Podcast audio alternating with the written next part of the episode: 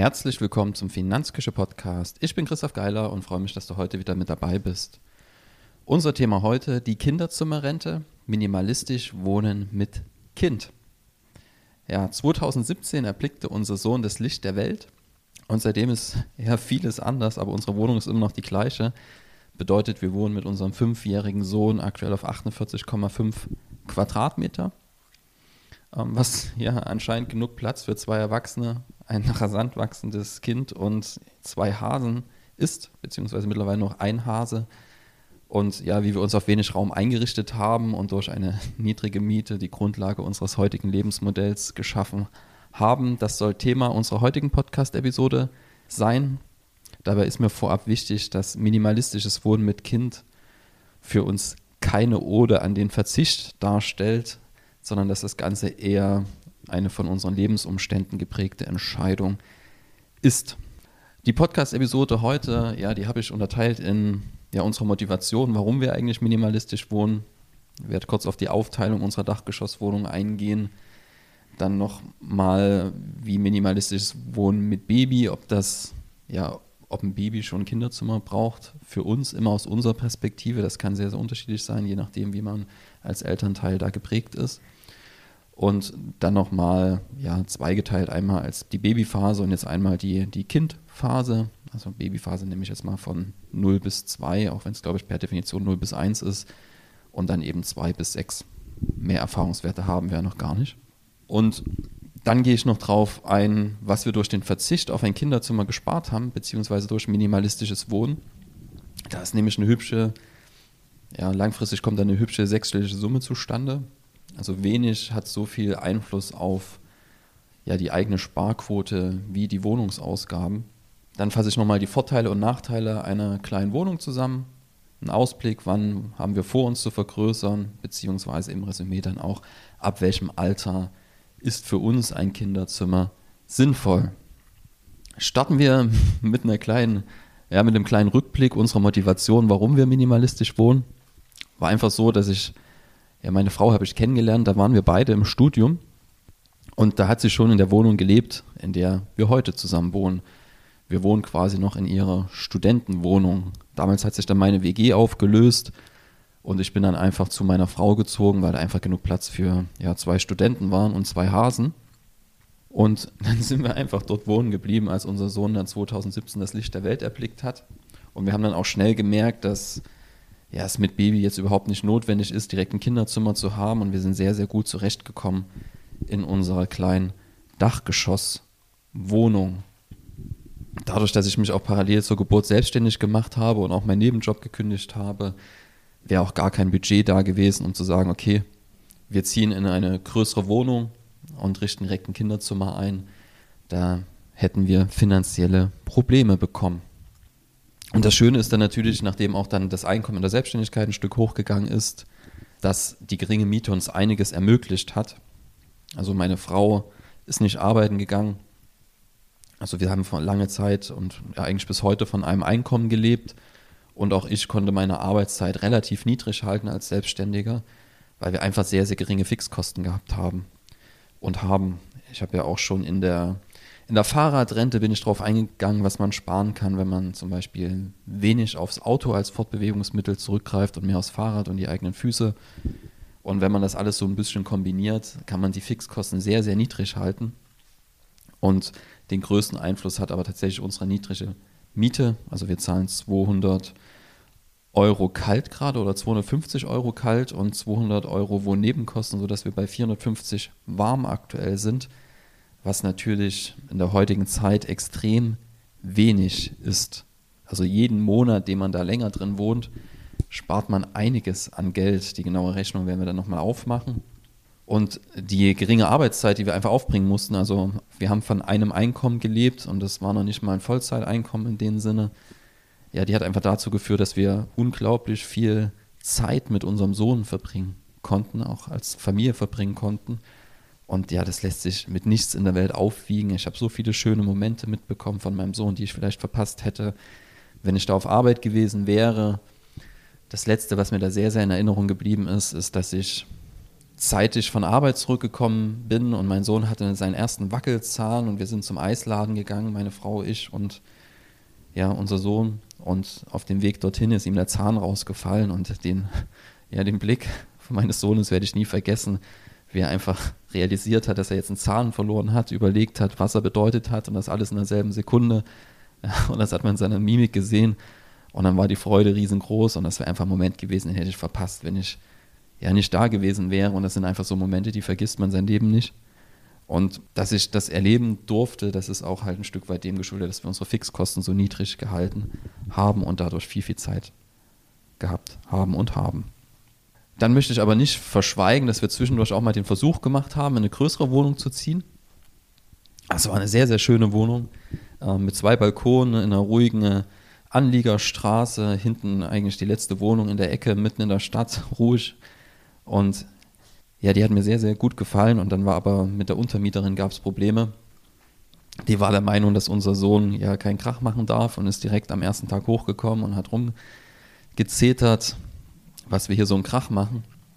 Und das hat dann letztlich dazu geführt, dass wir sehr, sehr zügig in die alte Wohnung zurückgezogen sind, weil wir uns den Stress nicht antun wollten. Und das ist aber vor allem mir schwer gefallen, der Schritt zurück.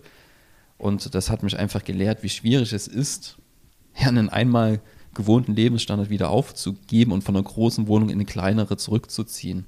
Also es ist eine ganz andere Hausnummer, als wenn man es gar nicht anders kennt. Und das Ganze, obwohl ich nur ein paar Tage in der größeren Wohnung war. Das einzig Gute an dem ganzen Hin- und Rückzug war am Ende, dass wir unsere neue Küche reingebaut haben, weil wir die alte schon rausgerissen hatten. Und seit dem Zeitpunkt haben wir einen Geschirrspüler. Also das weiß ich wirklich nicht, wie wir die ganze Zeit ohne Geschirrspüler die ersten Jahre überlebt haben. Das ist eine Riesenerleichterung, dass wir nicht mehr per Hand spülen müssen kurze Aufteilung unserer Dachgeschosswohnung, dass du dir ungefähr vorstellen kannst, äh, wie das Ganze aussieht. Also du kommst rein, ist so ein schmaler Flur, der dann um die Ecke rumgeht. Ja, was da schon mal fehlt, ist genug Platz für eine Garderobe. Also wir haben Korridor beziehungsweise Flur, Bad, ein kleines Zimmer für Schränke und unseren Hasen. Also einer ist ja leider verstorben. Dann haben wir noch ein Schlafzimmer und Wohnzimmer mit Wohnküche. Das kleine Zimmer für Schränke und unseren Hasen ist natürlich dementsprechend klein. Und da stehen halt wirklich nur Schränke drin und unsere Hase ist quasi wie, ein, ja, wie eine Rumpelecke, wenn man so möchte, wo es uns sehr, sehr schwer fällt, die in Ordnung zu halten. Genau, aber es gelingt uns immer besser. Kernelement unseres Schlafzimmers ist unser 2x2 Meter Familienbett. Das ist einfach so eine ja, Emma-Matratze, die kann man auf den Boden legen. Das haben wir damals gewählt, weil wir mit unserem Sohn in einem Bett schlafen. Also Familienbett ist am Ende in so einer kleinen Wohnung unabdingbar.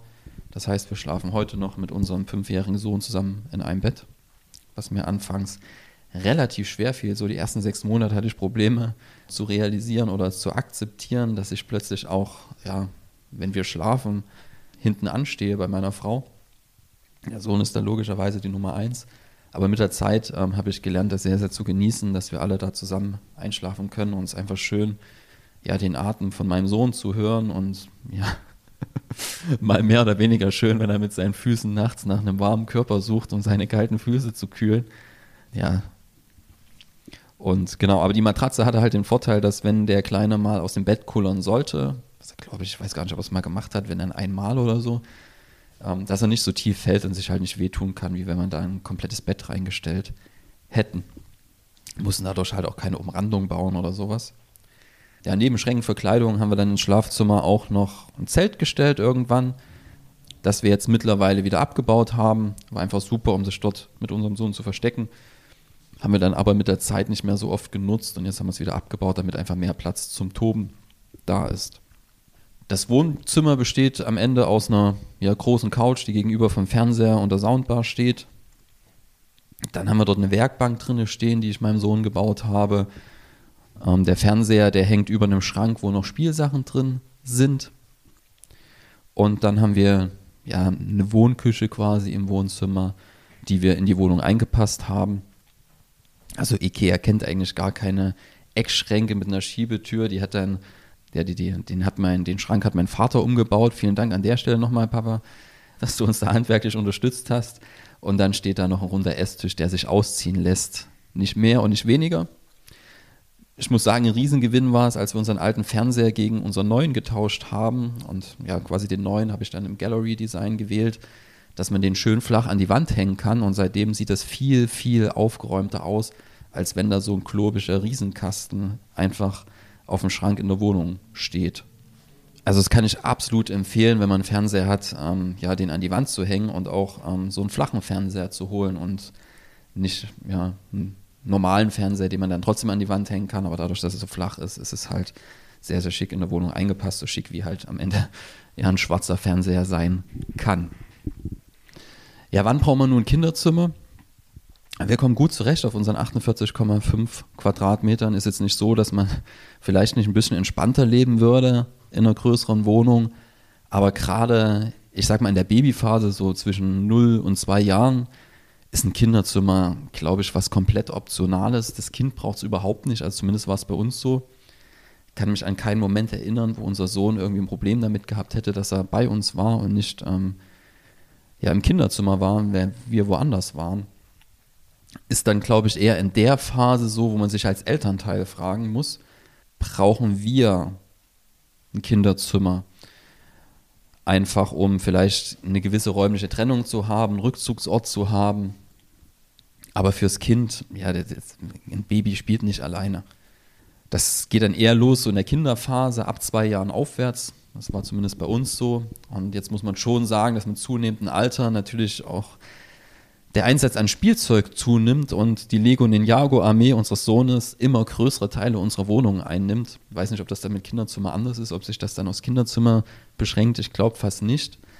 Aber wo man es merkt, dass ein Kinderzimmer fehlt, ist natürlich, ja, wenn irgendwie Bauten errichtet werden, die dann gerne auch mal zwei, drei, vier, fünf Tage länger stehen bleiben sollen. Also wir haben mehr als einmal eine Eisenbahnstrecke zerlegt mit unseren Füßen abends, weil da ähm, das sind ja dann auch immer so Eisenbahnbrücken und wenn man dann nachts im Halbdunkel da langläuft, bleibt man an diesen Brücken hängen, stößt sich, reißt da alles um und darf das dann wieder aufbauen, damit der Sohn frühst nicht merkt, dass die Eisenbahnstrecke zerstört ist. Und so nehmen natürlich die Argumente für ein Kinderzimmer mit zunehmendem Alter Stück für Stück zu. Auf der anderen Seite ist es halt auch sehr, sehr schön, wenn alles sehr, sehr nah beieinander ist.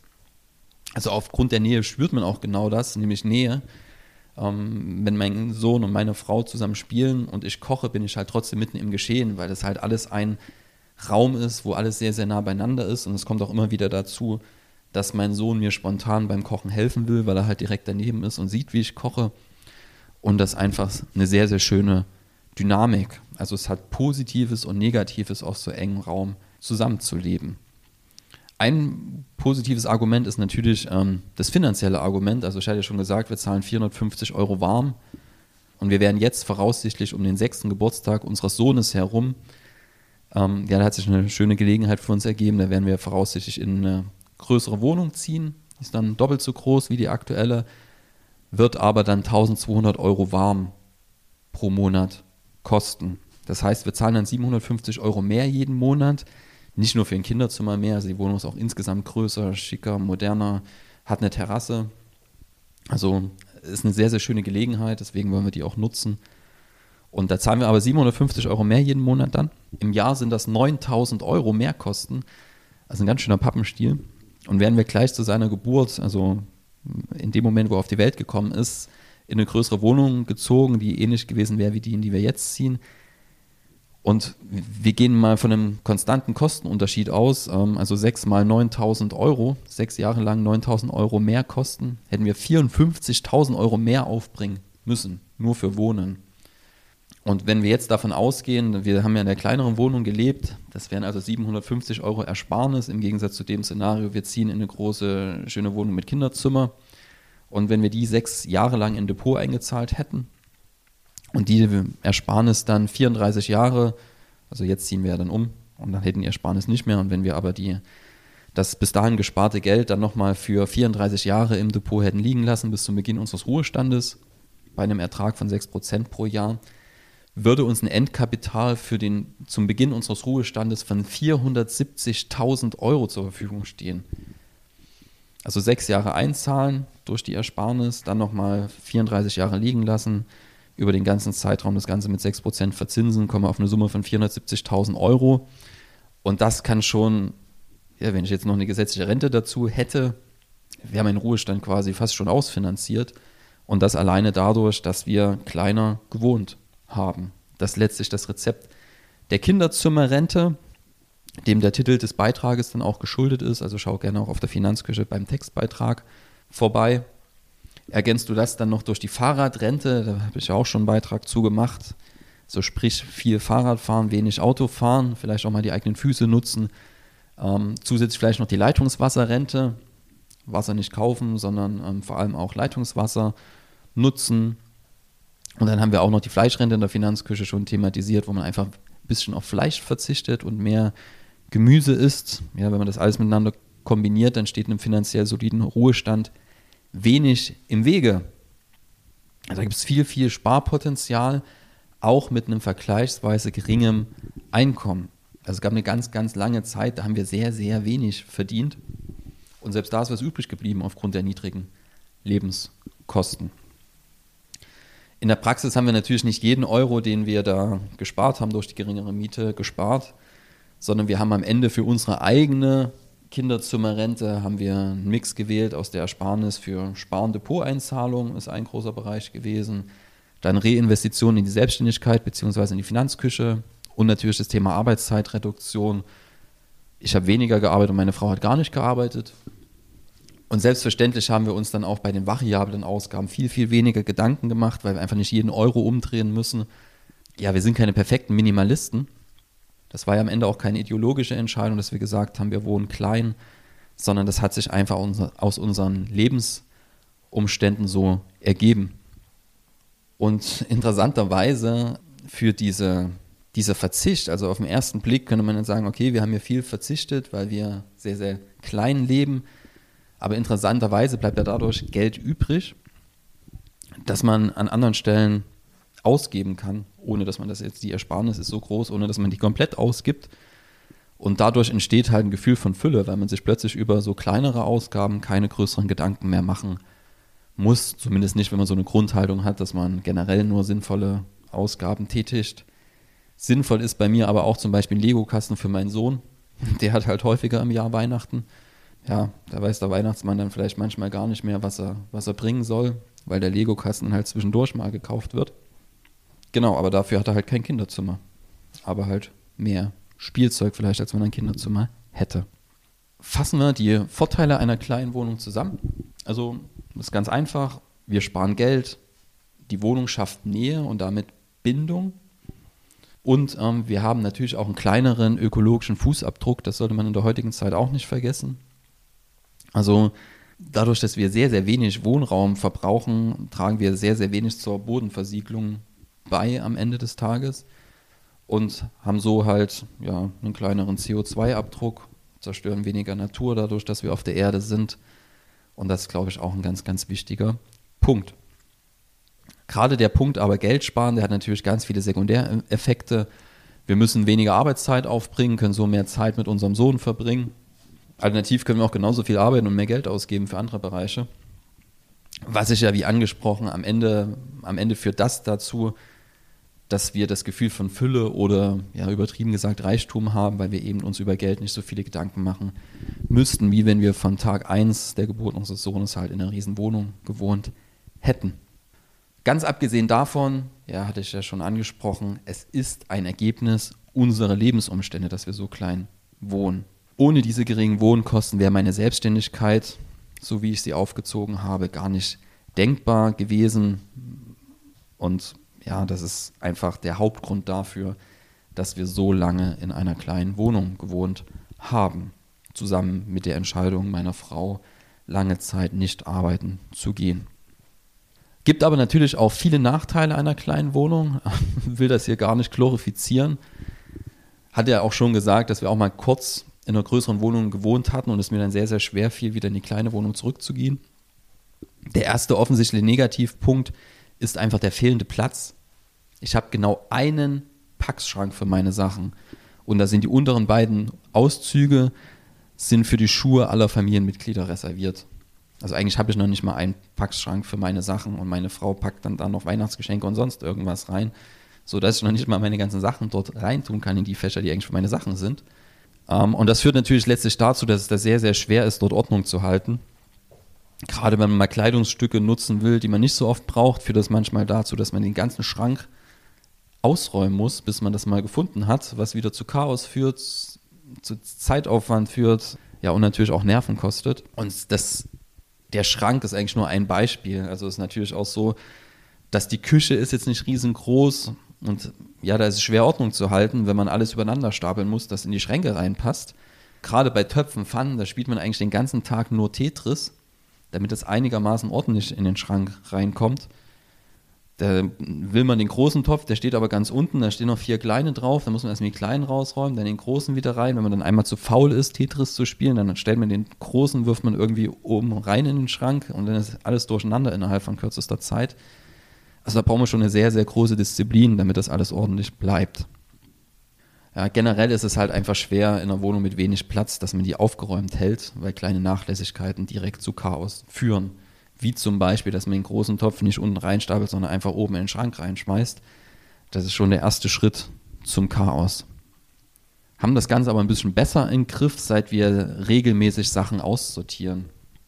Also gerade mit Kind ist es ja so, dass ich immer wieder Sachen ansammle, die dann irgendwann gar nicht mehr gebraucht werden, weil das Kind einfach rauswächst.